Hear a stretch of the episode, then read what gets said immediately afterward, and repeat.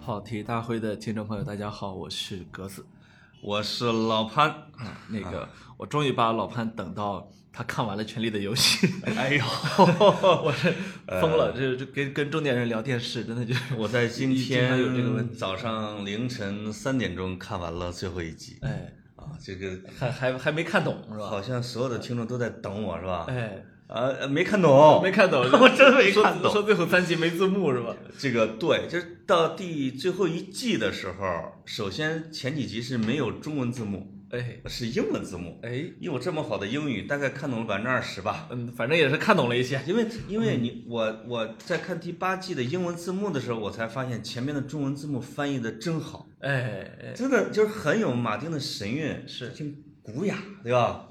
呃这个说起来还得致敬一下翻译啊团队，就是衣柜军团嘛。是吗？衣柜啊衣柜军团，我我觉得是这几年看美剧的时候。觉得非常好的一个一个一个一个翻译得好一嗯个翻译组啊，他是他的我我不知道我的记忆对不对啊，但是他实际上是呃《冰与火之歌》的中文译呃版本的译者曲畅所所率领的这么一个团队，哦或者说至少曲畅在其中扮演了一个很重要的一个角色。我我感觉他们非常的嗯有点像总统稿啊，我感觉他们起码有一点是非常的喜爱《权力的游戏》，或对者是喜爱喜爱这个《冰与火之歌》啊，是所以呃，在里面投注了很多的感情。对，嗯，那翻译的水平，我觉得是就是从什么辛达雅的角度啊，它翻译出了一种特别古典的气质，没错，对吧？里边是有一些新新词儿，什么老爸呀什么之类的，那纯粹是为了一点点幽默。哎，它总体的翻译是有一种这种传统的，有一种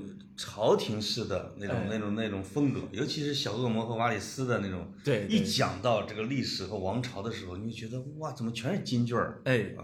呃，你知道我其实这两年我开始逐渐的看电影啊，完全不看字幕了。一方面呢，哟呃哟这就是人家年轻人的好处，讨厌了那个什么对，呃，没有。一方面呢，是因为，呃，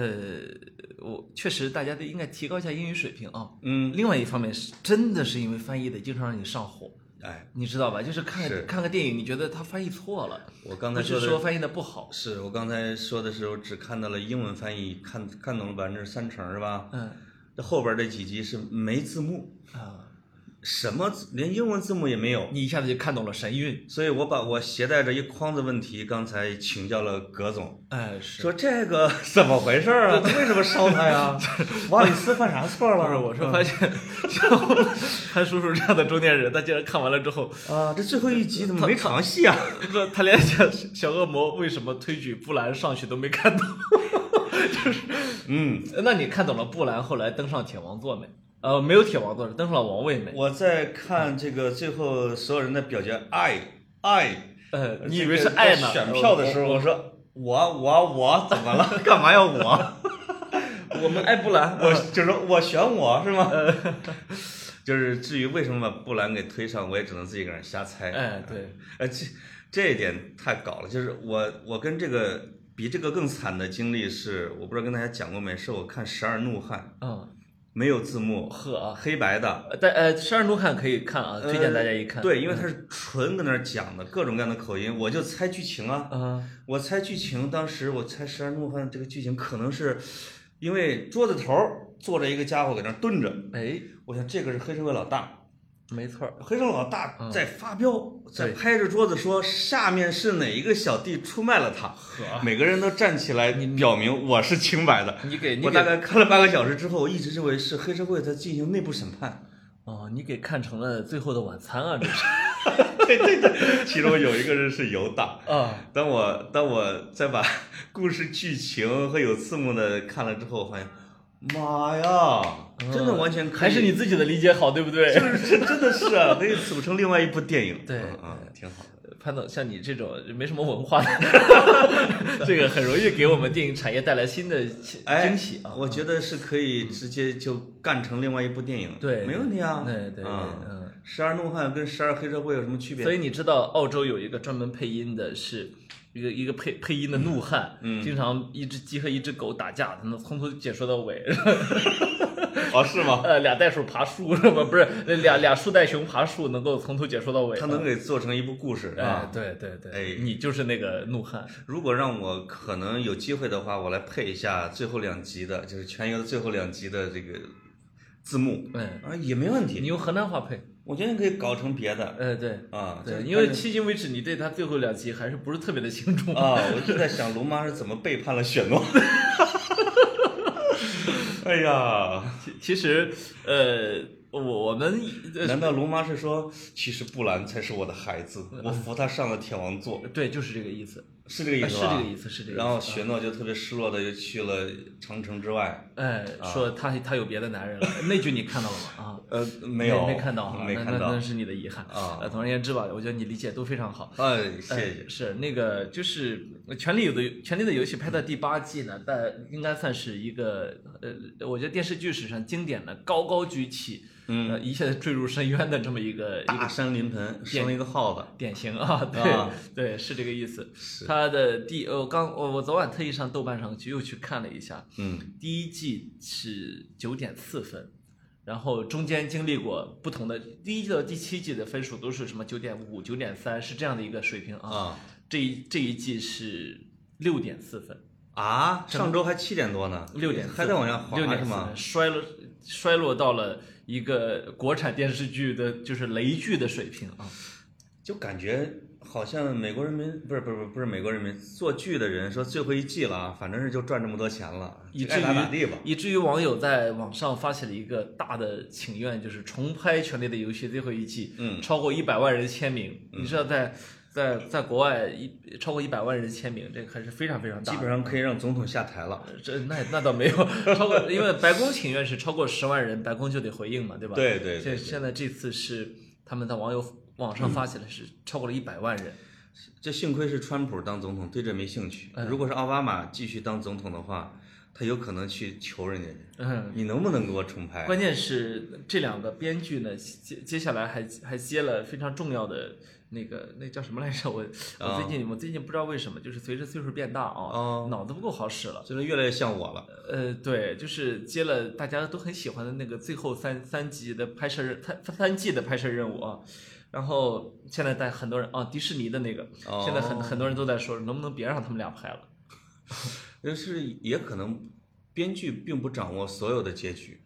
呃哦，应该说是这样的，我不知道这么个说法对不对啊？就是呃，二零一七年的时候，黑客不是泄露过一个版本嘛？我刚对才我刚才也跟哎也给潘总看了一下葛，总让我看了一遍，对黑客泄露的版本呢，在一我希望我们普通人看来觉得要合理许多啊。对，你会觉得那才更像是一个有层次感的、有冲突的、是有合理性的以及有残忍性的这样一个权力的游戏。对对对嗯对对，就是而且符合整个剧的宗旨，对就是大咖必死，对吧？没错，以及、啊呃，以及它不会破坏人设。你比如说对小小恶这是魔最大的一个问题。小恶魔在其实从第七季就开始出现这个苗嗯头，就是好像失去了智商，只剩下了悲悯，只剩下了情怀。那这是小恶魔本身就不是特别突出的一个特点啊。是他可能，我觉得，其实我这里面最大的痛苦就来自于不，其实不是龙妈的黑化，哎龙妈当然她肯定是粉丝最多，大家前面铺垫的太好了，哎对吧？对对对一个革命者，一个解放者。没错，那其实小恶魔的被黑化是让我是最痛苦的一件事情，对对对，因为你真的很不容易，扎扎实实一步一个脚印儿的把小恶魔给塑造了很圆满、很成功，没错对吧？没错嗯而且他其实是有他自己的缺点、优点什么什么一个，而且我觉得以整个剧组的特点是一开始小恶魔没那么大戏份，随着这个他表现越来越好、越来越好，给他增加了戏份。对，但你增加这么些，不是为了最后一下把他给全黑掉没错。啊，就是嗯成了一个纯粹的阴谋家，这样是不对的。还有就是大家对夜王的这个终极大 boss，、等了他七季，结果忽然他死在了那个二丫的一个小小的剑里边啊。对对对对好像觉得总总觉得哪儿不对，然后所以我看网友猜，其实夜王在跟布兰接触的那一下，应该发生了什么东西，嗯哼，就是乾坤大挪移了，就是把自己注入了布兰的体内嘛，什么之类的。对哎对对然后他自己成了一个比较平凡的夜鬼，对吧？然后他才能被二丫给杀死。嗯，而且我看了一下，二丫还不是用龙筋匕首杀的，对是用自己的那个匕首给杀的。对啊，嗯然后踢了哐啷，整个的整个的兵团架构全解散了。其实那一下也把自己整个第八季给戳戳垮台了，你没知道错吧？没错没因错，为第一集就完事儿，嗯。剩下的这全是刀逼刀，你知道吧？你你会看到那个二零一七年泄露的黑客版呢，它实际上是一个有有层次的防守，对吧？嗯有一部分人去风西堡，有一部分人在英朝，有对有有甚至甚至有一部分人在岛上，对吧？。对，然后而且呃，这个多层次的防守体系的安排是小恶魔安排的，这是，这才体现出小恶魔能够成为 Handle 的 Queen 的一个最主要的原因，就是他真的是脑子好使，聪明，对吧？对，他是一个可以去连大战临头指挥的那个人。是我我们都知道，呃，Jon Snow you know nothing，对吧？嗯然后这个这个 Queen 呢是是是天生的指定的，对吧？对就是 gift。那其实作为人类的智慧，一个是小恶魔，一个是八爪蜘蛛，是这个对我们来说是是是是是支撑人类的一个前进的一种智慧动力啊。对固然在这一季里面，小恶魔变成了小恶魔。其实如果从阴谋论的角度来看，把这一季把小恶魔从另外一个角度看拍的很差，就是他害死了最大的智力竞争者八爪蜘蛛，对，害死了这个已经开始不相信他的君主，然后是最终选出了他认为下一任这个可以去提拔他的君主，嗯又成了 Hand of the King，对吧？对，所以从阴谋论的角度来说，好像小恶魔又变成了一个十足的恶人，但实际上小对恶魔即便是杀自己的父亲、坑自己的姐姐，在整个这个过程中，我们始终能感受得到他身上有正直善良的一面，对吧？是，忽然把他变成了一个恶人，这个太反转了，就是嗯人设的崩塌，实际上是整个对前部全前面七季的一个呃不尊敬，没错。对吧？嗯包括龙妈的人设的崩塌，雪诺人设的崩塌，小恶魔的崩塌，主要是这三三大，包括夜王的人设崩塌，没，错，没错，就是实际上是对前面这几几集的极大的不尊重。对对，啊，我不知道前面这几季是不是这也同样是这两个编剧做的，呃，是它吗是一直是，一但直是但是是啊前面几季有一个好处就是他们确实是基于乔治马丁的有原著啊，呃前五卷，对对，对乔治马丁我们之前也说过啊，他写《冰与火之歌》写了小三十年了。嗯，原原来计划的是三卷本，后来这个威斯特洛大陆实在是太复杂，所以他对弄了五卷本。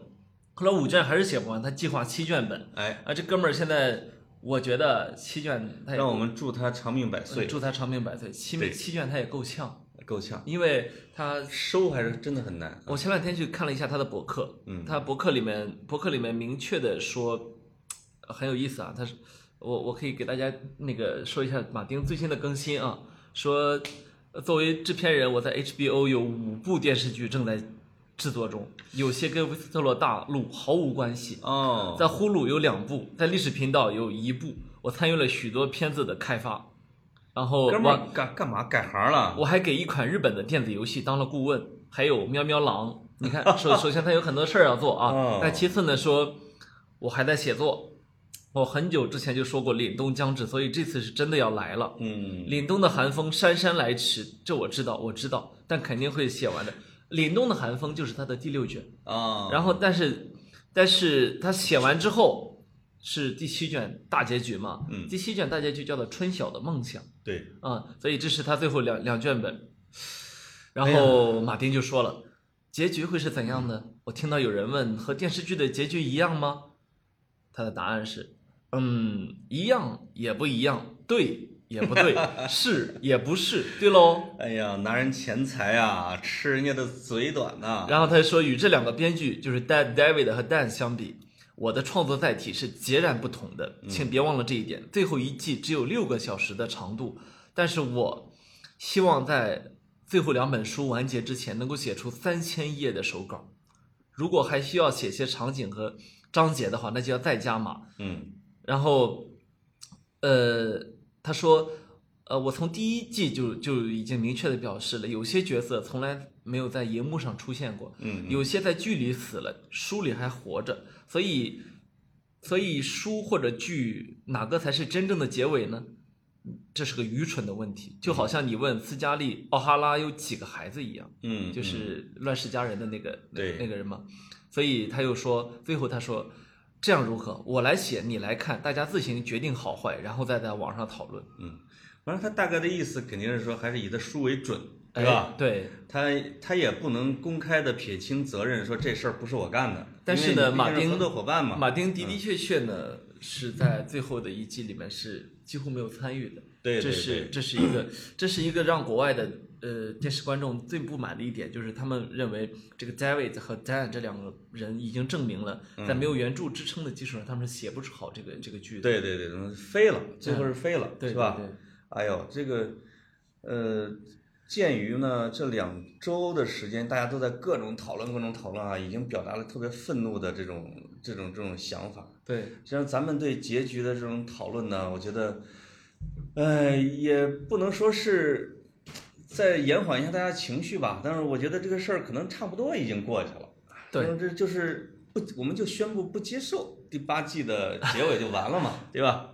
呃就是对，对于我们来说比较幸运的就在于乔治·马丁还活着，对所以所以也许有朝一日我们会看到一个真正的宏大叙事的《冰与火之歌》的结局。是这个，我本来对《权力的游戏》的期待是说，它可能即使是八季，它也是一个比较完整结构的一个作品，它不会像我曾经看到过的，像什么越狱啊，包括国土安全啊，就是看到三四季以后就就就就是味同嚼蜡，有点啊就是有很多的重复。那像越狱也是回去了，冲出去了，又回去了，又冲出去了那种。对，它整个的是一个波浪式的一个推进，到第八季有一个大的焦点爆破，是吧？就所有的叙事风雨一来，都是为了最后的大风大浪中厮杀。所以这个第八季，我个人从内心已经给它排掉了，我觉得是低于整个剧的水准，也也完全低于马丁的水准的。对，我嗯觉得你刚才提到了像《越狱》啊，其他几部啊，《冰与火之歌》它在历史上的地位呢，肯定是远远的要高于嗯呃我我我不是说呃《冰与火之》，我不是说《权力的游戏》这个电视剧，对我说的是《冰与火之歌》这部作品。嗯嗯，它在历史中的地位呢，肯定要远远的高于越狱。越狱可能很快就会被人遗忘，但是《嗯对冰与火之歌》将会被呃长久的铭记啊，嗯会被长久的讨论。它会像《指环王》，会像《哈利利波波特特》一样，对对会对成为会成为这一类剧中的不可逾越的一些经典作品啊。是的，所以，呃，这也是大家为什么会给它打出六点四分的一个原因，对吧？对就是你你远远的低于了这个剧该有的一个一个历史地位，是你把它变成了一个普通美剧可以接受的一个水平。期待太高，嗯，我这期待特别高，因对为你本身对他这个剧已经送入神殿啊，对对对，突然间发现他妈自自己自暴自弃，这样对也不对的。嗯，那其实我们就是按照跑题的一贯的风格啊，其实我觉得我觉得可以漫谈，哎，可以漫谈，就是我们抛掉第八季，因为第八季很多人是人设变化的，哎但是我们从整体的这个剧的来看，假设他是一个稳定的一个一个一个人哈，嗯哼，那你比较喜欢谁 呢？呃，我觉得是可以，大家可以互相采访、啊。其实其实这是我一确个实也有一些这特是别一个喜欢的人，这不是吐一不快。个你们武侠迷会问的问题，就是我还人没告诉你谁最能打呢。物人物排名对吧？呃，人物排名，其实武功排名武功排名肯定夜王第一，不用说 了。 ，no no。那你说那谁我？那你说谁第一？这个我看了各种兵器谱啊，嗯，这排名第一的是叫拂晓神剑， 没出现过，是詹姆的偶像。嗯啊，但但这个人没出现过，嗯，这个没出现过就不说了，是其实他很像这个《封神演义》里边的什么通天教主，对对是吧？什么元始天尊，哎，其实没出手，徒子徒孙们都已经在前台打得很热闹了。对对对，那如果真的是说出现过并且真正打过的人物，综合战力，夜王应该是第一吧？当然是第一名。嗯，无但可是置但我们无要可置抛疑的第一，，但是我们要嗯抛掉第八季的表现。对第八季表现就是就被二丫那么简单的干死了，是不符合他的人设的，对吧？对。嗯，他就好像一个没有脑子的一个武将，一直冲在最前面，被人一不小心给打死了，这种嗯是这种是感觉，其实确实是写的不好。但是我们回过头来看，这也是电影工业或者说电视剧工业中会出现的一种问题，就是。呃，无论好莱坞的那种电影啊、大片儿，对还是 HBO 这几年越来越火的这种，其实其实在介于电影和电视中间，嗯就它的制作费用已经完全不输给任何一部电影，但是呢，还是把它当电视剧来拍的啊。是的，那呃，呃，我们当我们去看这种工业模式的时候，你会发现，它其实要求的是一种很成熟的生产体系。嗯，在这种成熟的生产体系里面，就可能生产出来让你觉得在人性上不好接受的一部分。对，以及就是你没法儿去按照说金庸武侠小说里边儿那一以贯之的价值观评价标准体系的。对，刚才刚才说的谁最能打的这个问题啊，就是我们其实还可以抛掉一些什么，就是说你比如说我们要踢一个野球赛，我们要把职业选手给排出去。哎，在这个权力游戏，如果说谁最能打，我们得把有特异功能的给排掉吧。嗯，我觉得像夜王啊、龙女啊，就嗯这种能变魔，什么还有光之王是是这种没出现的啊，嗯，能把人变死变活的这种还是要去掉。嗯，就是真正的要像骑士一样实打实的干的，嗯啊，可能贾坤什么都得要排掉，嗯，因为他们都是属于神仙那一级的，嗯，就可以要么飞，要么变，要么活，要么死都行。嗯，那真正的就是说，说我用招数两个人对磕，谁把谁干掉，干掉，干掉。我看很多网友在评论这个东西，就是到底是说什么奥伯伦是吗？也可能前三，还有詹姆也可能前三，二丫。什么猎狗、魔山，他们是把这群人给放在一块儿来评。我认为把这群人放在一起，那只会在猎狗和魔山之间，因为因为他们俩的身体明显的比较大只，然后啊就是呃等于是大人在打小孩儿。 no 是这样的，嗯你看这会这它就会有个间接比较。这魔山当然很难打，对吧对？魔呃猎狗打不过它，但你说猎狗比其他人厉害，那个那个那个那个女骑士叫什么来着？你你说被詹姆詹姆睡的那个啊对呃布雷贝雷尼，呃，布莱尼，布莱尼啊，嗯嗯这个按照网友的评比，肯定是猎狗跟布莱尼俩人打过，嗯而且被布莱尼给打败了，差点弄死嘛，嗯而布莱尼跟二丫俩人操作过，嗯二丫用自己的小缝衣针就就说是碾压级的打败了布莱尼，哎因为他是用他的类似于他的千面人或者那种那种其他的方式在打斗那，你这不就是个贾坤吗？这不一样啊！ 那些人间弟子， 贾坤派往人间的青牛怪啊，对不对？啊，对，二丫其实也是有也是沾了这些光的啊，对啊那不是骑士，对他是武林高手，对，他就像一个打仗的这个将领戚继光，跟一个杨过对磕，呃，这方打打法不太一样，所以所以啊，就是关公战秦琼嘛，就是这，这所以这种排名基本上就是这个哎所以整你法所以你的爱好还挺无聊的，哦 就是这么多年来，我一直都觉得这是 这都什么爱好，嗯， 呃，就就好像你让我在呃人物里面选一个我特别喜欢的，就不好选。那你你前选一阵儿坨吧，前一阵儿麦家老选你选一坨前一阵儿麦家老师不是把那个《人生海海》很早就给我看嘛，啊，那看完之后就有人问我说你最喜欢其中的哪个人？哟，我说这个问题就不是特别好，为什么呢？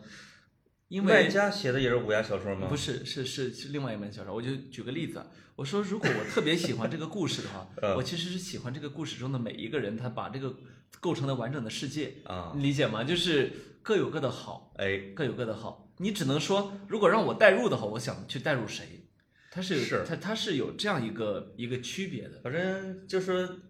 不排名，你喜欢谁，对吧？嗯，对，啊，就是你可能你喜欢谁，就隐含着你是谁哎，这样的一个一个一个理，比如说我可能喜欢二丫，就隐含着我经常享受我要成为一个小小的武林高手那样的一个小心愿嘛，哎，就是我可以搞暗杀，我可以易容，这种这几种最牛的人间武器都在我身上嘛。你看，这对吧啊就这就是那个呃，黑客泄露版和真实演出的版本里面二丫一个非常大的不同，嗯就是对我来说这也是非常难以忍受的一点，就是黑客泄露版里面，Cer Cersei 是被二丫杀掉的，怎么哎杀掉的呢、c e r s e i 喝了喝了一杯酒，正在庆祝胜利呢，嗯，忽然酒毒发了，这时候他眼前的那个那个那个他那个 Hand of the Queen 啊，啊、那老头儿把脸一一摘是二丫。等于是说二丫在贾坤那里练出来的这些本事，到了最后一季一点儿都不用了，是又变成了一个好像这个武功比较高强的一个刺客而已。你你说到这一点，我现在有一点怀疑，嗯就是说这个被黑客的泄露版里边拍了很多的素材，嗯，其实它都保留下来了，它只不过改了结局。也就是说，当二丫跟猎狗俩人这个潜入了君临城的时候，其实俩人是分别有任务的，啊，黑客泄露的是剧本，不是不是剧集，不是剧情呃呃哈。不是那他有不是可剧本嗯能有一部分是用了，比如说俩人分别有任务，应该是猎狗打魔山，二丫打色西，哎，但是在最后这个他就是硬改，嗯就把二丫搞成了一个这个观光客。就是对，看着猎狗跟魔山俩人打，自己什么都没有，这样那这个设计水平是不高的，没错，因为他作为最主要的几个角色，他一定要发挥关键性作用。那二丫要匹敌的敌人嘛，对二丫卧薪尝胆是吧？嗯，经历了那么多的苦难，练成了千千面之神最忠诚的仆人，对图什么呢？对，对吧？图的难道就是强身健体，比以前能打了？就是他最后的这几种杀法就特别不高级，对，就是雪诺呢偷偷拿出刀捅人家心脏，哎，二丫拿出刀捅人家，对，呃，这包括还有一个谁也是拿出刀捅人家，这而且最后杀法都差而不多且这里在情感上有一个间有一个比较不好的过渡，就是雪诺为什么要杀龙妈这一点，嗯我我经历过情感的人都知道，如果让你去拿刀要对着自己最爱的人的话，这其实是非常艰难的一步。是而这一步雪诺的完成，近乎是在一种什么情绪下驱动的呢？说不好听一点，就是我才是那个王。嗯就这个天下应该是照照我的想法，对吧？大家不要去杀戮老百姓，不要去。那那后来结果呢？结果就是他他杀了之后，自己被被又被贬去了北境守长城，对吧？是他这个这个这个最败笔的是就是雪诺沙龙吗？对，这个沙本来啊，前边这几季雪诺的形象，我觉得有点像张无忌，哎，就是作为一个这私生子，或者张无忌那个呢，也是身世不好嘛，嗯就是妈是魔教的，从小被人叫傻小一子，后个来就幸一个学到幸了运的武功傻小子，应该可以这么说。对，嗯，然后有俩姑娘喜欢他，哎，有一个周芷若，一个赵敏，也是亦正亦邪的人物。他最后一以贯之的人设就应该像《倚天屠龙记》一样，最后的说我谁也不舍得杀，哎，是吧？我对也不当王，我我辞了，I quit，然后然后找地儿去野外待着去了。没错儿。这是雪诺，他最后成了么郭靖，哎，这是伪善的一个人，因为郭靖是侠之大者为国。对，嗯，就是郭靖不是一个特别真实的人性，他就是一些教条，哎，他可能就就成了第八季，就是说雪诺说我不当王啊，我不当王，我不当王，于是我就占据了道德的最高点，哎，我能决定谁当谁不当，对，对吧？就是我不当王，因为这个这样呢，因为我是最高尚的人，那么谁想当我弄死谁。结结其实结果这不就是伪善？结果实际上包括小恶魔在内的人呢，一直都在推举他当王，推举他当王。嗯结果等到他真的把那个最大的障碍杀掉之后，小恶魔转身说：“让布兰当。” 就是这样的一个，这是这其实不是个人的黑化，这是整个剧情的黑化，就如是果按照这个的逻辑推演，就是杀完龙妈之后，小恶魔说让布兰当，雪诺挥手一剑，咔嚓，小恶魔了就，对对吧？对就是你既然都已经要铲除你最爱的人来迈向铁王座的时候，突然进行了民主制度改革，嗯这肯定是不能接受的，对吧？我而且我能在这里面看出编剧的一些挣扎，啊就是、呃，你注意到龙妈忽然在君临城疯了之后，嗯，开始拿用龙焰屠城嘛，对，龙焰屠城，然后呃，结果各地升起了很多那个绿色的那个那个烟嘛，对就是那个地雷嘛，是吧？对对对我所以我把它，绿野呃野火啊，对我把它给形容为天火勾动了地雷啊， 天火勾动地雷，对对对对就是在这个地方你能看出剧情的一点合理性就在于，如果龙妈不去这么屠这个城，嗯，她的士兵会损伤惨重，是，因为 Cersei 可以去勾动这些地火，对吧？可以去让这他些，必然，对他肯定会干这个他事就情。是他就是这样的人性，没错儿，嗯那这里我们还能看出来是很多观众有可能没能理解的是，龙龙妈是有这层心思在这儿的。对就是这是古代打仗的时候很常见的。是我的如果不屠了你这个城，你会对我是有危险的。对对对，这个也是我跟格子刚才一直在讨论的，啊就是我我我有一个观点是很不很政治不正确的观点，就是说龙妈到底屠城是不是对的？没错这个问题。嗯，那如果非要一定要跟龙妈解释一下呢，我是觉得龙妈她的第一任丈夫实际上是叫卓格是吧？对，卓格，他是他是从他一定是游牧部落的，他有可能是匈奴或者叫蒙古骑兵什么之类的。哎，因为他们的打仗的方式、嚎叫的方式，这个和掠夺的方式，一看就是游牧民族那边儿划过来的。他们的文化和他们的战法里边，就是当他攻下一个城的时候，因为他们因为堡垒和城和城堡是他们游牧民族的大敌。当他拿下了这个地方的时候，他即使不屠城，他要把这个城毁掉，要平掉。你不知道他这个成吉思汗他们往西亚打的时候毁掉了多少城，因为他不能让他过去之后，他这个城重新在当地人聚集起来再防守它，来进行很大的杀伤。那么另外一种就是，如果你进行对我了拼命的抵抗，比如说确实把龙妈的那些部队给杀伤不少，包括把他最其实最最信任的人给杀掉，这种这一定这在古代的战争文化里边是一定要屠城的。那当然啊，那当然，就是即使是说天国王朝里面的萨拉丁说对耶路撒冷没有屠城，那也是没有对萨拉丁造成非常大的伤害，对，对吧？双方谈判和平解决。对，如果说萨拉丁我强行的攻下来，我的儿子在战争中牺牲了，我不相信他就会这么友好的来对待其他几个宗教。对，嗯，而而且所以龙妈做的是理性的。而且他的这些权臣啊，嗯包括他身边人，居然全线反对，就他一个人是疯子，这一点就让人觉得匪夷所思。因真为不觉得他，我真不觉得他疯了。对，啊，然后我们能想得到的是，其实不光是蒙古人，你想，曾国藩那时候打太平天国，打下一个城屠一个，打下一个城屠一个，嗯对听起来是非常残酷的行为，也成为他在历史上的一个黑点啊。是但你如果站在历史的角度，你想他有没有他的合理性？如果他不屠这个城，他哪知道太平天国会不会又又是又又升起？当然，我们举俩一个，嗯我们俩也声明一下，就我们是强烈反对屠城的啊。我们只是说，假设在那样的历史场景里面，对但是站在我们现代人的角度来看，屠城和屠杀人民是罪大恶极的事情，那当然，这个还要声明一下。嗯嗯，对。但是呃，我们我举一个现在的例子啊，现在的例子就是这 ISIS。嗯， ISIS 呢是那个已经把它打到角落了啊，对，把它把它打到角落，打到角落的时候就确实就有人提出这样的伦理问题，嗯是不是应该直接夷为平地？啊，嗯你要不要给他留下活口，对，是吧？留下活口之后，你是不是留下了恐怖主义的种子？是嗯会有这个问题，就是呃，当我们这样去在现代社会考虑这个问题的时候，你会觉得嗯，你也要犹豫一下，对不对？对，对，这犹豫一下，这一下就对了。犹豫的这一下，实际上你正在介入历史的场景中。对，咱们看到的很多的欧美的电影什么之类的，说那些恐怖分子隐藏在老百姓中间，对，没有一部电影直接是把老百姓给屠了的。我觉得这是现代文明和现代价值观脚下的艺术作品那，当然，那对吧？嗯，这要是在古代，说你你挟持了一帮老百姓，你混到里边，基本上就给突突了那当然，啊，要不然就会造成很大的伤亡。那谁知道谁是老百姓？是啊是嗯啊，另外一个角度，我觉得从权谋上来讲啊，其实有一部分我还是看懂了的啊，剧情就是他们杀了夜王异鬼，这之后的庆功宴是一个很微妙的一个庆功宴，对，所有人都在夸着雪诺啊，这个野人都是对雪诺是服气的，然后小恶魔跟自己哥哥俩人就喝嗨了。这个瓦里斯站在龙女的旁边呢，但是也有自己的小心事。哎，就是龙女作为一个最大的功臣和最大的牺牲者，她牺牲了她大部分，因为你发现百分之九十的军队是她提供的，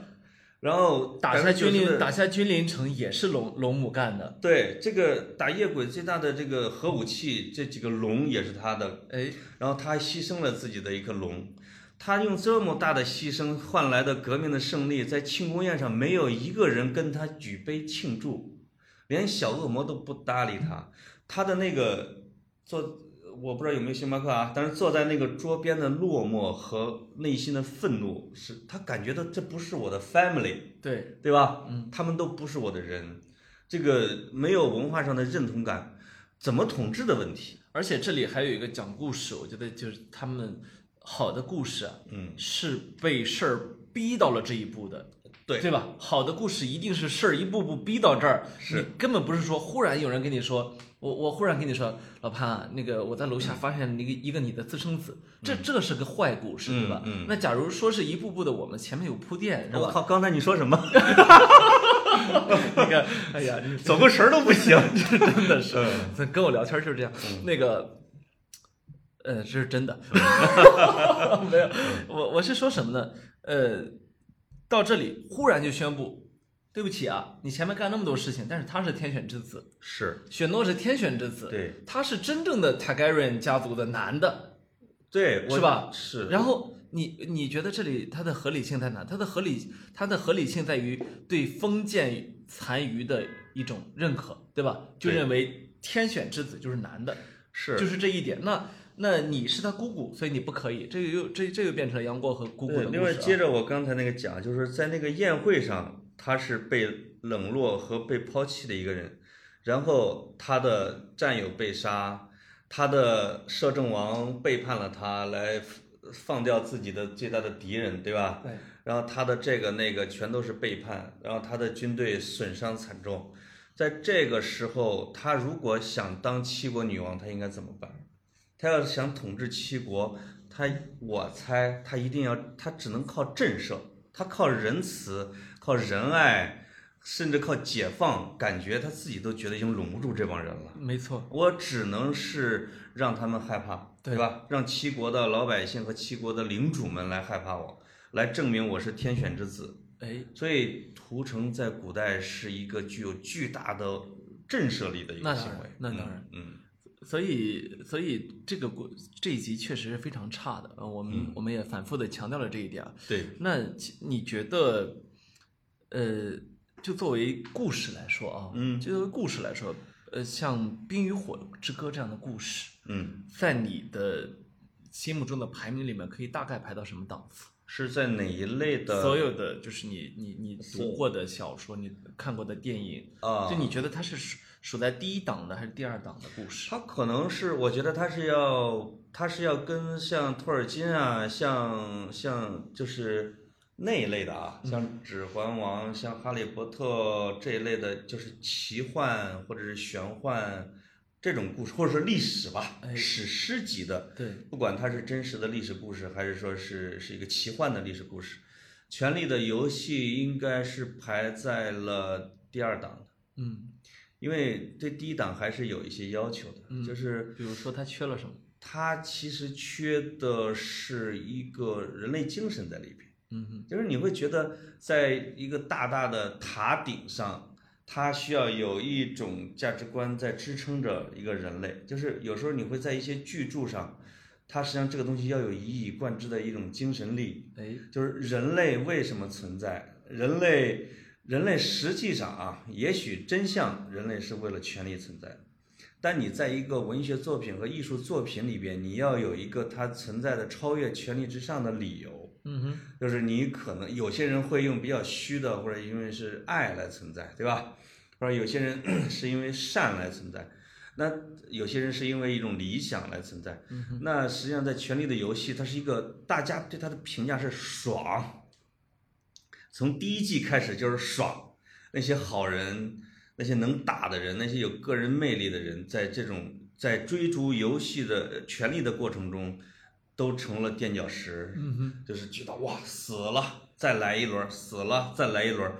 而不是说有一种人类的微光啊，或者是一种一种价值观，它可能在雪诺身上存在了一部分，就说他超越了整个对权力的争夺，而是对抵抗人类共同的敌人来做了一种东西。那他可能是是作者身上寄托的一种东西，但是你不觉得他最后实际上是完全又把这一块儿给打没了？所以我我是觉得它虽然整个的架构是史诗级的啊，但它的这种在整个，因为我没看原著，它在整个的美剧的这样轮番的死亡、权力、杀戮的过程中，它它还是比较爽的一个东西。它嗯未必是要留存两百年以上，人们还去读这个东西。我感觉，我感觉这确实是因为你没看原著。哎，哎，就是我，我确实我我比较早这的可，能是一我个我比较早最大的的一个区别。对嗯，我比较早的读完了原著的五卷本啊，嗯，然后我就一从差不多四年前开始吧，我就一直在那期待着，期待着第六卷，期待第六卷，然后期待了这么久，呃，我感觉有，我我前面这四本儿体现出前来面了五吗本前面呃五五本本前面体五现得本清晰嘛？呃不清晰，不清晰的原因是什么呢？就是这这就很像一幅地图，嗯它其实把拼图一点点的在往上拼，嗯嗯，你感觉到那个线要出现了，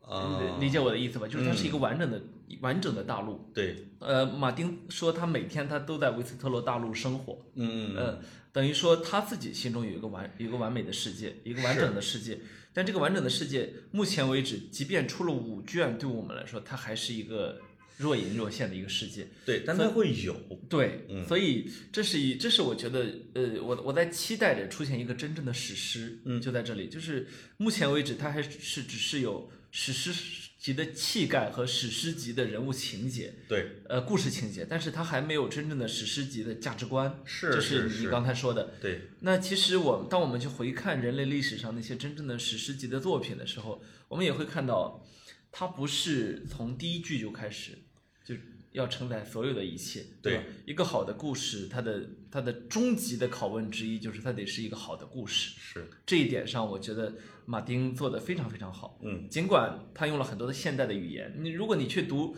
原著的话，尤其是英文啊，嗯，你会看到他的语言风格在很多地方像谁，你知道吗？有一点点的像古龙，哦，有一点点的像哎古龙短句儿特多啊，哎短句子、短句子，然后而且会写特神。 If if all is we all die we die， 啊是那那种上来， 这是这是这是玄诺女朋友说的。嗯如果我们注定要死，那么我们就死。对哎，这就是就是特别言简意赅，但是会有味道，是吧对？If we die 是 we die 什么之类对的对啊。对。如果呃有兴趣的读者可以去买来去读，尤其是呃没耐心的话，嗯去读呃《Song of Ice and Fire》的第五卷。嗯嗯第五卷，呃，我说的是它英文部分啊，你会看特别流华丽的开头，嗯从狼的眼睛开始，呃写的非常非常古龙，嗯，哇，所以我所以我说马马丁他是真的具有写出史诗的水平的，但是我不知道在他现在这么分散的精力之下，他还有没有这个精精气神儿来完成？是，嗯所以我们不能轻易给原著下结论，对我们只能给它的剧已经完成的下结论。，对，这个剧是达不到这样的一个水准的，呃，的对吧？啊的的的确嗯确做到了烂尾，对，就是从情感上，我更倾向于马丁老爷子，因为我知道这前几季是按照马丁的原著拍的。对，那前几季的这种人物的故事的戳那儿的是吧？嗯架构一个人物的设立和他的价值观的走向是能看出一些东西，能看出马丁的价值观的。哎对，那后边的走偏呢，不是他的责任，没错，这也是说，刚才我问说你喜欢什么人，我喜欢什么人，其实在选择我们自己的价值观和我们认可的那个人。比如，如果让我选，我目前为止最认可的两个人啊，但是小恶魔确实有点下降了，一个是猎狗，一个是小恶魔。嗯。啊，就是我单独可以说一下猎狗，就猎狗前边是一个杀戮无算的，看似没什么脑筋的，对吧？就是老大让杀谁就杀谁。那他后来是一个跟着二丫在一块儿陪伴的过程，这个陪伴就特别像武侠小说里边金轮法王跟着郭襄走了一路子，欧阳锋跟着黄蓉走了一路子，两个人在互相走的过程中，这个恶毒的人物的善的微光或者善的一面在不断的被发掘出来。对，他会做，他一开始也会咔咔砍人，包括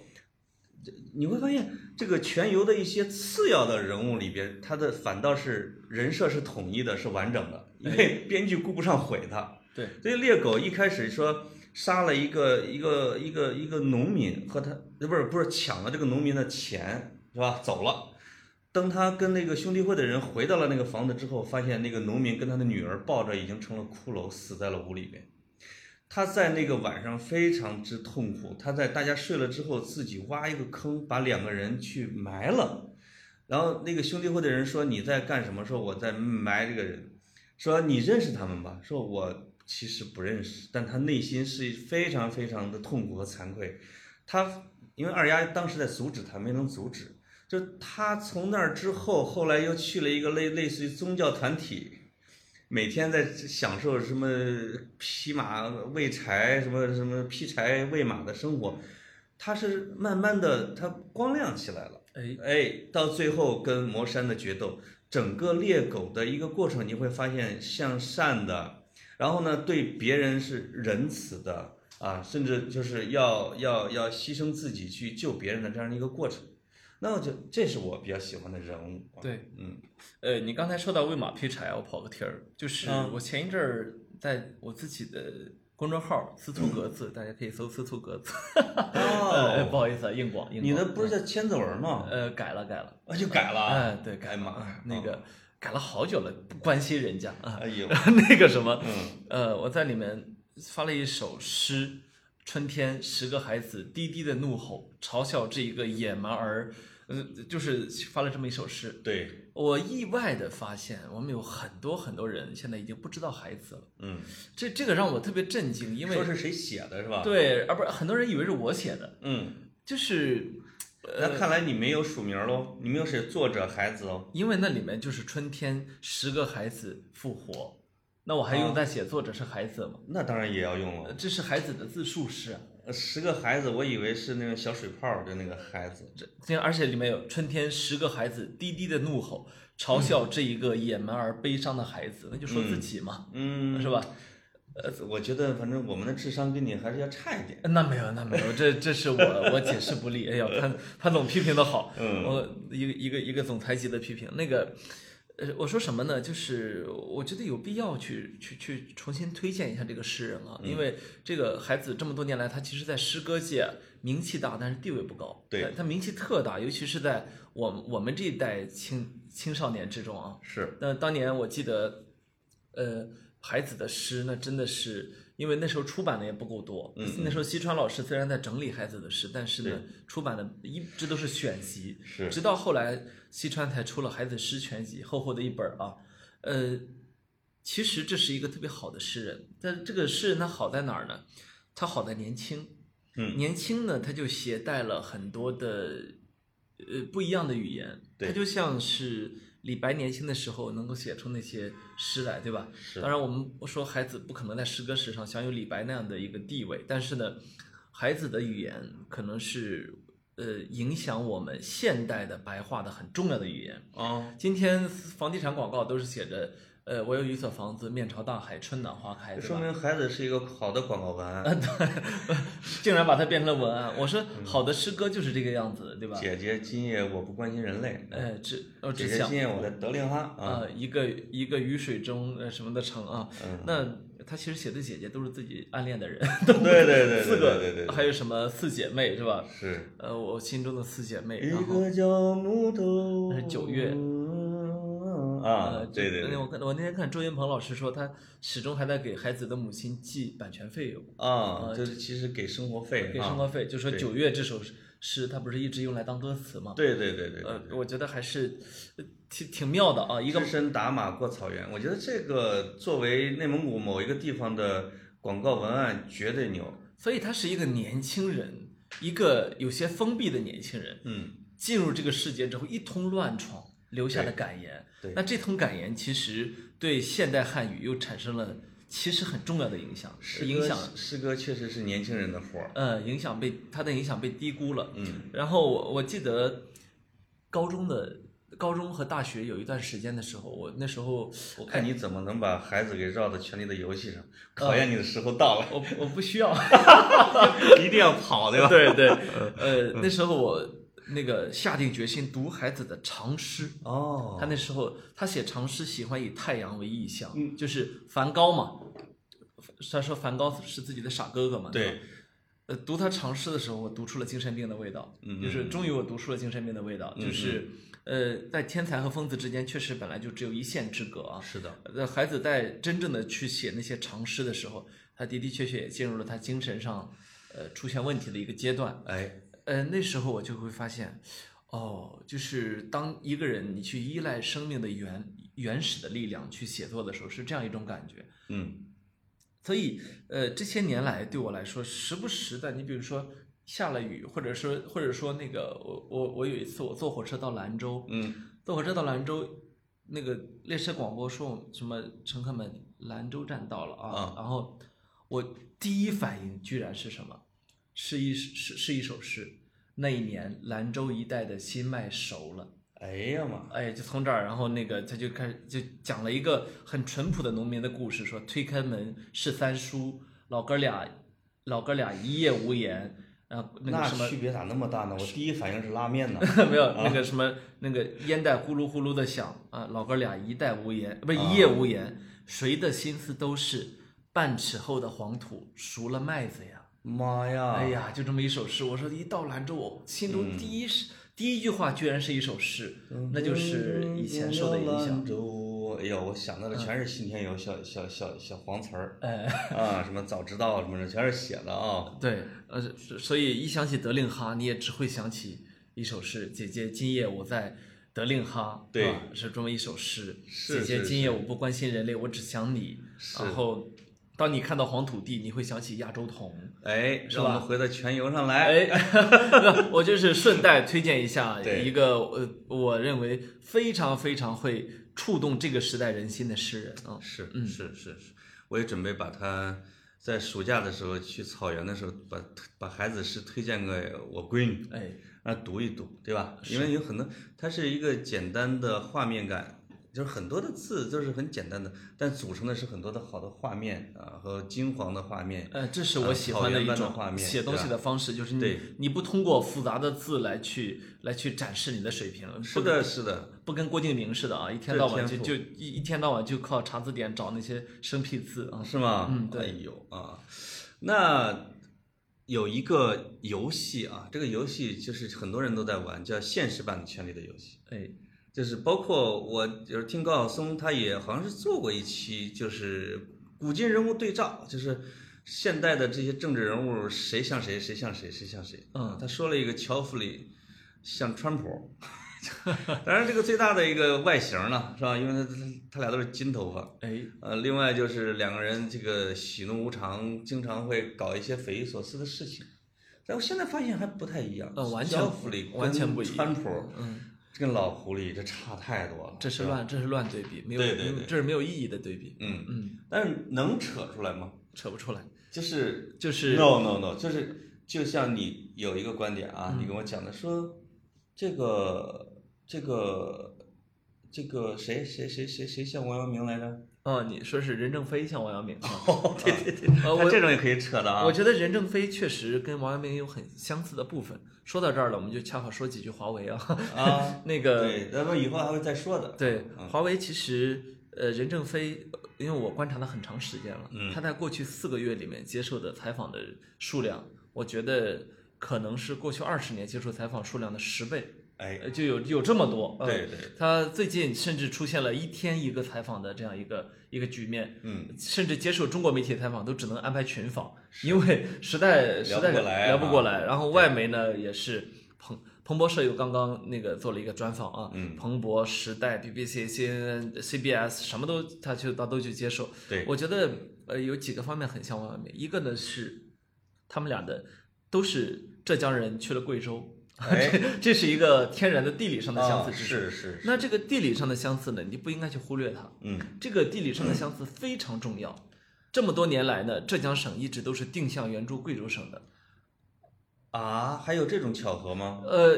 比如说，呃，贵州大学的那个前任校长就是浙江大学的副校长，嗯嗯现在又回去了，就是有很多的援助啊，这啊种深度的援助啊，有有很多的援对助口儿啊对对对，这个恐怕也不是什么巧合，就是他们这两个省啊，虽然远隔千里啊，对，但是它其实之间是有千丝万缕的联系的。是，但从一个东部极其富庶的浙江到一个西部极其匮乏的贵州，这个过程，呃，它不是我我们没有经历过的人，有可能会会会无感啊。对，就是王阳明呢，他是一个从京官儿往农场啊被流放的一个过程，没这个错流放的过程几乎是九死一生的。哎，但他因为他的天资和天赋是非常过人的，他如果没有农场悟道的这一点，他就是一个天资很好、天赋很过人的一个文人。没错，但是他在那儿的，其实一下就打通了类似于任督二脉的啊，把对自己的心学也建立了。然后呢，在这个被流放的过程中，又解决了很多现实的困难，对，包括路上会有人追杀，他就会在河边把自己的衣服、鞋子摆在河边，然后自己坐小船回老家了。而事实上，追杀的人就回去就汇报了，说他已他已经自尽了，嗯，因为一个流放的官员自尽是一件太正常的一件事情。没错没错，嗯，而他在重新又向贵州进发的时候，跟朝廷说：“我去了。嗯，”就是你，你就发发现那个去暗杀他的人就会发，我去，他已经看破了我，对吧？嗯嗯，那整个的一个悟道的一个肉体的打磨、心性的打磨的一个过程，最后让他的小宇宙爆发，去平贼、去平叛，成就了王阳明这样的一个立功、立言、立德的人物。那任正非在军队里边的历练、煎熬和他自己家庭的磨难，和他和他的这种什么忍饥挨饿、中年破产、被骗。他确实是一个跟王阳明的人生路线有点像，只不过王阳明比他提前了二十年，就是王阳明把自己短短的功业在十年间爆炸性的给建立了，而任正非是他，因为他做商业，他做不了这么大的啊，他做不了这么快，他我觉得是老天眷顾他，经历了破产、出走各种，然后包括癌症，两次癌症之后，能让他在六七十岁的时候。达到了他的小宇宙爆炸的时刻。我觉得他的频繁的接受的采访，就是一次兵法的大展示。其实呃，王阳明和任任正非最相似的地方，嗯，最相似的地方，反而不是我们说的比较表面的啊，什么从从杭州的从浙江到贵州啊，然后还经历了挫折，嗯，最相似的地方在于天赋异禀，嗯能力极强。就是这两这两个人都是这个特点啊，嗯，那那能力极强体现在什么方面呢？体现在谋略特别强，对，就是呃，王阳明当然大家都很熟悉他的故事。如果我们去分析任正非最近的表现，你会发现他这些所有的表现都是他谋略的一部分。就是当我们跳出他的无论是两万字长文，还是接受任何一家外媒的采访的时候的一些说法，你都会发现。你其实如果是一个细致的观察者，是一个认真的分析者，你不知道他哪句是真的。对，是吧？你你 是你那两万字长文，我看感动了我的整个朋友圈，但嗯是我没有在朋友圈看到特别好的分析，就在于，我觉得这两万字里面有一万字我不知道真假，就是嗯我其实是一个对华为公司非常感兴趣的人，对就是很长时间以来都大家都有很但实际上也没有太没有机会深入了解他，对吧？就是呃呃，你说深入了解任正非是吗？呃，华为内部结构啊，华为内华为内部结构有机会，嗯因为华为是一个华为我，我去参加过他们的很多次的会议，也包括我读过他们自己的这个书啊。对就是我我可能比一般人还是要了解一些，嗯嗯，但是呢，呃包括他的管理哲学其实非常明明确的，包括任正非最近出来说的他们的管理哲学是对的，嗯，这这一点是没有去骗人的。对，因为你要管理一个具有接近二十万员工的公司，如果你的管理哲学对外一套、对内一套的话，你早垮了。是，就是当你的公司的人数过了一万、过了十万之后，你就会发现它就会变成一个某种意义上的 public company，就是嗯它你不会真的能藏住掖住的。对在在这一点上，我相信是没有问题的啊。但是任正非他在这些话里面还有话儿，你看当年王阳明是靠什么？靠信件，靠写信去瓦解敌军的意志啊，对瓦解对手的意志。任正非呢，媒体，就是说，所有以这些正在接受他采正在采访他的媒体，嗯，归根结底全部都是他的枪，对，就是全部都是他的武器。是，他他用了大家当武器，然后而且他也知道大家还迫不及待的想来给他当武器，对吧？而这且是他一个讲顶的尖的谋略家。对，嗯而他讲的这里面是虚虚实实的，对就是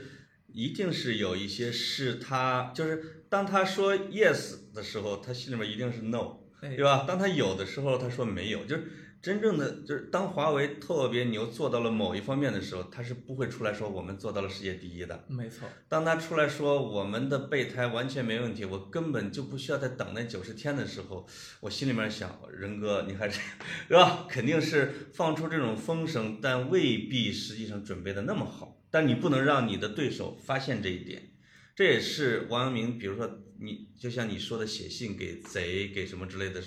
他故意把一些信件被对手捕获哎而拿到来判断的时候，实际上是他没准备好的时候。哎，对吧？当他准备的特别好的时候，他就不会去让别人知道他想干什么了，对就直接就开干。对，所以他们两个有一个都是确实都是天才，这一点是认可的。有一个区别是什么呢？就是王阳明是天纵奇才，从小就有一种我是圣人的自我期许。哎，对吧？他一直是很有自觉性的。任正非可能是真的是前四十年都是在默默的忍受积累，他自己并没有意识到自己有那么那么大的能量。或者说那么高的才华才能，能统帅十万人以上的大企业，因为我一直觉得能统帅十万人以上的大企业，至少可以管理一个国家是没问题的。这这因为他很太厉害了，呃，人这的尤其是很多小国家，它的人口可能本身也就是上百万。 对对对对，就是王阳明可能就是一直是很自觉的把自己定位成一个圣人。任正非是越往后越发力，越往后越发力，就是真到他六七十岁的时候，有点像司马懿啊，开挂了。前边的全是人人人人，最后咵一下开挂了，绽放。这两种人，他体现出来的这种魅力，都是让我们特别欣赏的。对嗯，呃，其实我们所欣赏的很多人啊，都是经历过大磨难的人。这一对点呢，可能也是大家的共识，就是磨练能够成就人啊。嗯但另一方面呢，没有人想去经历磨难，对吧是？你问问任正非想不想被美国制裁？那他一万个不想，对吧？对对这个太痛苦了，被一个超级强国去制裁一个企业，嗯这是这种体验。我想，即便是王阳明在世。也未必然能够处理得更好，因为对这样的这样的经历在人类历史上都不多，是可是可以以说这是一次空前的磨难。即便是即便是退一万步讲，华为最终失败了，嗯，我都对华为这个公司和任正非在这个过程中表现出的智力、表现出的情怀、对表现出的对未来的、对于这那个挺过这一仗的那种渴望，保持十足的敬意。对，呃，而就且是呃，不好意思，就是啊我们知道很多的历史上的大人物啊，你比如说我一直说我很喜欢苏轼，嗯世界上事实上那些磨难他并没有挺过去，嗯。你只能说他经历过那个磨难，但他失败了，对吧？对他是一路被贬贬贬贬，一直贬到了呃海南是吧？不毛对之地，那最后。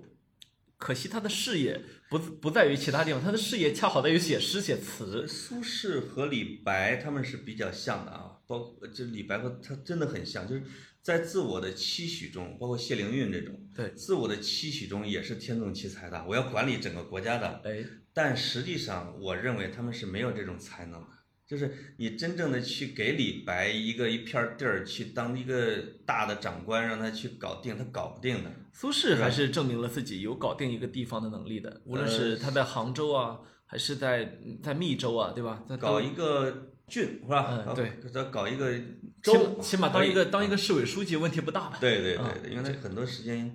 用在了吟诗作赋上。哎，对，他的个人兴趣太 多。呃嗯对对这对实际上我真的当好一个公公务员，应该零零七啊，是九九六都不够。那那你会，那所以呃，他并没有挺过那些磨难去，但是最后呢，是这些磨难成就了他的诗词和人生他境界对啊。，他化解了那些磨难。啊对，，但是像呃历史去评价王阳明、去评价任正非这样的人的时候，他们就不会这么评价，嗯，就不会以他的诗词和他此时此刻的讲话来评价，而是以他最终是否挺过了这样的磨难，对对成就了对更大的功业来评价。是这也是他们历史评价曾国藩的方式，评价我们知道很多大人物的方式啊。对，就这是另外一片战场。呃，经常说叫强者自救，胜者渡人啊，就是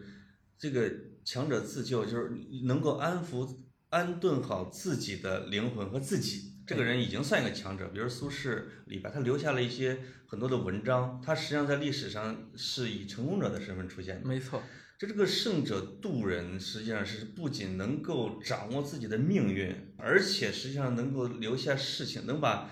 一小段历史的进程给改变掉，其实是能解决别人的问题。对那这个可能要，我觉得在起码在作战能力上是要更高一级的。对，嗯，但是这里不牵涉到对这种整个华为事件的这种评价，因为它很长，后面还有很多的机会去聊到它，因为它一定会有起起落落，而且它不会就这么容易的就趴下，或者说解决了，不没可错能。，没错。嗯，呃，这也是一个好事儿。就我记得当年那个我们在清华的时候，孙丽萍老师的课，嗯孙丽萍老师的课是，所以孙老师就会说，哎，这个学期好，这个学期啊，我们正好就就着正在发生的新闻啊，嗯，一一一期期的往前推，嗯，这这学期我们的课就这么上了。哎，哎，呃，所以我我觉得这对我们来说也是这样的，就是我们接下来可能会有很多期会顺带聊到华为，对顺带聊到目眼前正在发生的很多的事情，对吧？是。这个是是我们正在经历的历史，我们也一起跟大家见证一下。对，而且这个才是真正的现实版的《权力的游戏》。哎，这个现实发生的《权力的游戏》，你在《权力游戏》局之中，嗯然后我们再抽出来再看它，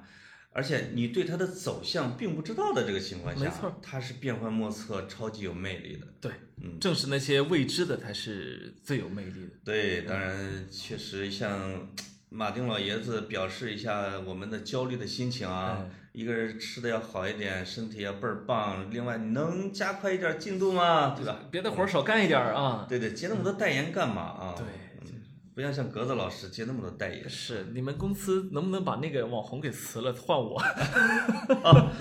再说我说出是谁了啊？好，就到这儿，嗯拜拜拜拜。